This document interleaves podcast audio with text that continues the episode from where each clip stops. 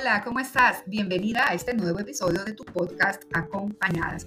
Hoy seguimos con la parte número 2 respecto al tema de la semana pasada en el que estuvimos contestando unas preguntas para saber cómo estamos en cuanto a autoestima y de qué manera yo estoy abierta y receptiva a todo lo que el otro me quiere dar a mí, de manera que eso me enriquezca personalmente y que yo también lo pueda devolver con una mirada amplia, sabiendo que este, esta autoestima es parte importante en el crecimiento interior para luego darlo al exterior. Muy bien, empezamos.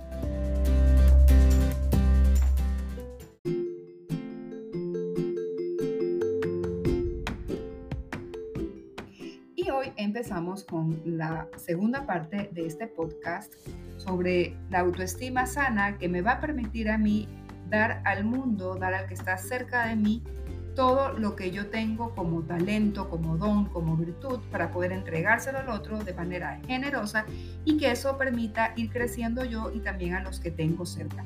La semana anterior hicimos una serie de preguntas que estoy segura que la has contestado. Quiero agradecer a todas las personas que me han escrito a través de mi Instagram y me han dicho lo significativo que ha sido para ellas esta mirada, este test, esta evaluación de manera individual, de manera personal. Una vez que tenemos nuestras cartas claras y nuestras ideas claras en cuáles son mis fortalezas, cuáles son esos puntos de quiebre o de mejora que estoy dispuesta a crecer, vamos a ver el cómo hacerlo.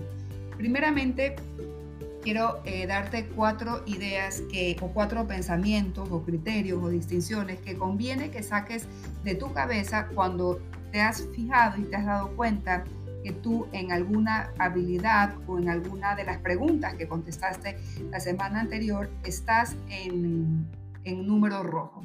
Entonces, estos pensamientos que quiero que los tengas contigo y es más, yo te recomiendo que hagas como un cartelito y lo pongas en una zona de tránsito de tu casa, puede ser en el espejo de tu habitación o en el espejo de tu baño o lo pegas en la refri, bueno, en una zona de tránsito donde tú permanentemente sales y entras para que puedas verlo y esa frase y esa imagen se refuerce en ti de manera visual.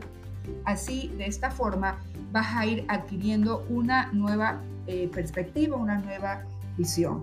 Muy bien, ¿cómo vamos a ir limpiando y sanando nuestra autoestima cuando nos creemos y nos decimos así nosotros mismos, soy mejor que el otro?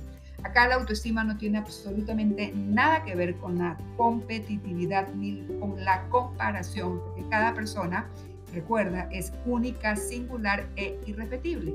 Cada persona va evolucionando a su propio ritmo. No hay dos personas iguales, no existen dos almas iguales. Por lo tanto, lo que para ti es funcional, probablemente para el otro no. Tu ritmo es uno, el ritmo del otro es de otra manera.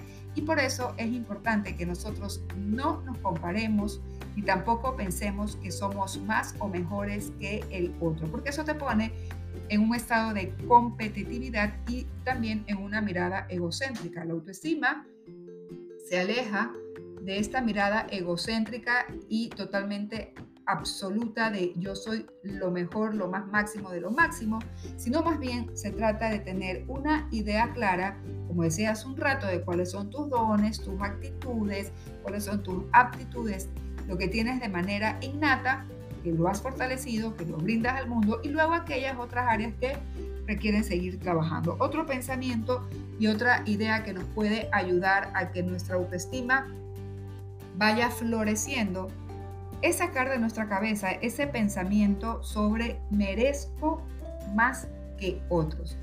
Te repito, no estamos en la línea de compararnos ni ver lo que le ocurre al lado, al de al lado o cómo lo vive el de al lado.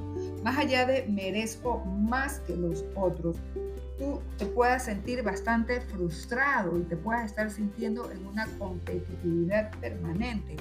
Mereces lo que está cerca de ti, lo que te llega y te llega de acuerdo a la actitud y la visión que tienes respecto al mundo, a la situación que estás teniendo frente a tu vida, frente a tu realidad. Ya hemos dicho, si no me funciona el plan A, me invento el plan B. Si el plan B hay que hacer unos retoques, pues se convertirá en plan C. Más allá de qué es lo que yo me merezco, es cuánta oportunidad me doy a mí misma o a mí mismo para ir creciendo y creando estrategias que me hacen a mí crecer como persona y por lo tanto ir teniendo una autoestima robustecida. Bueno, otra de las ideas que también nos ayudan a ir limpiando nuestro campo de una autoestima sana es cuando sacamos de nuestra cabeza pensamientos como las personas deben darme. La autoestima viene desde dentro hacia afuera.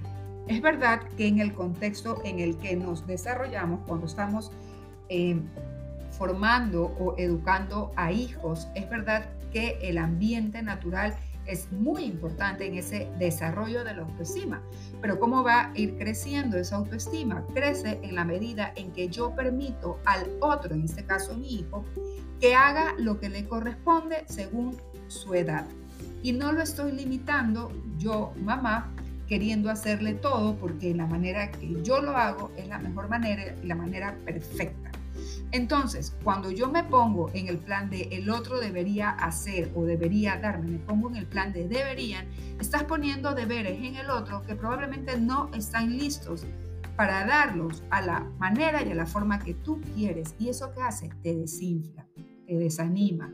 Y crees que la del problema en algunas ocasiones eres tú cuando en realidad estás demandando del otro algo que él no está listo para darte. Entonces, en este de lo que el otro debería darme, piensa más bien tú y cambia el pensamiento y crea la idea de decir yo a mí misma que me doy ahora en este momento. Me permito darme un espacio solas, me permito escuchar mi voz interior, me permito darme el espacio para empezar a leer ese libro que sé que me va a beneficiar y que voy a sacar de ideas estupendas.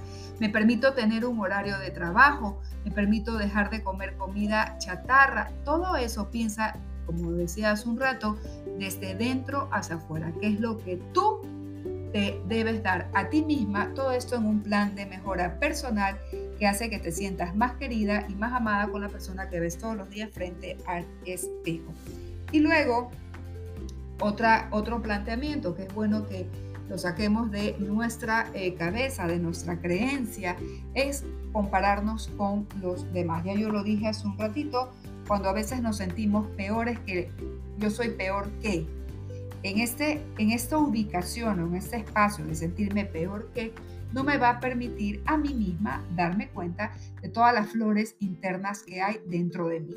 Eso por el lado contrario. Ahora desde el lado de, ok, tengo todas estas habilidades, ¿cómo las potencio? Te voy a proponer ciertas ideas. Una de ellas es haciendo un horario pequeñito en el momento del día que a ti te venga mejor y es probable que en una semana te funcione horario, la semana siguiente te funcione otra, hay que tener la flexibilidad y la apertura para ir rotando esos horarios, pero que te des un espacio para ese enriquecimiento personal. Es vital, es indispensable. Que si tú quieres crecer como persona, rellenar tu interior, eh, tener el vasito interno, la plantita interna regada, ese espacio a solas hay que defenderlo y hay que darle un momento en el día.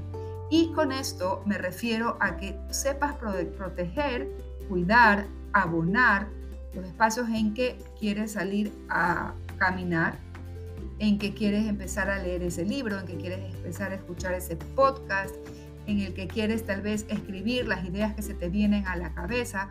Todo eso va haciéndote ver y reflejar todas las potencialidades y habilidades internas que posees y que una vez que estén trabajaditas y listecitas y limpiecitas, puedes dárselo a los demás. Acá no existe aquello de yo no puedo cambiar. Por supuesto que podemos cambiar y la pandemia nos lo ha demostrado. Claro que sí. Pero para hacerlo de manera efectiva, sobre todo eh, efectiva no tanto en el resultado que yo estoy esperando que el otro me reconozca, sino en la satisfacción personal, es importante que tengas esos espacios a solas donde tú puedas leerte, examinarte, potenciarte, visualizarte e ir creciendo de dentro hacia afuera. La autoestima es un crecimiento interior. ¿Cuáles son los lentes que yo me pongo? ¿Los que me producen claridad o los que me producen oscuridad? Hemos conversado en profundidad cuáles son esos pensamientos que muchas veces me producen oscuridad y que te animo a que los saques de tu cabeza y que los reemplaces por pensamientos como al momento en que tú estás a solas, puedes examinarte y ver todo lo que vas logrando y alcanzando simplemente con unos espacios y momentos en que trabajas por ti misma aquello que tienes congelado y que deseas potenciar.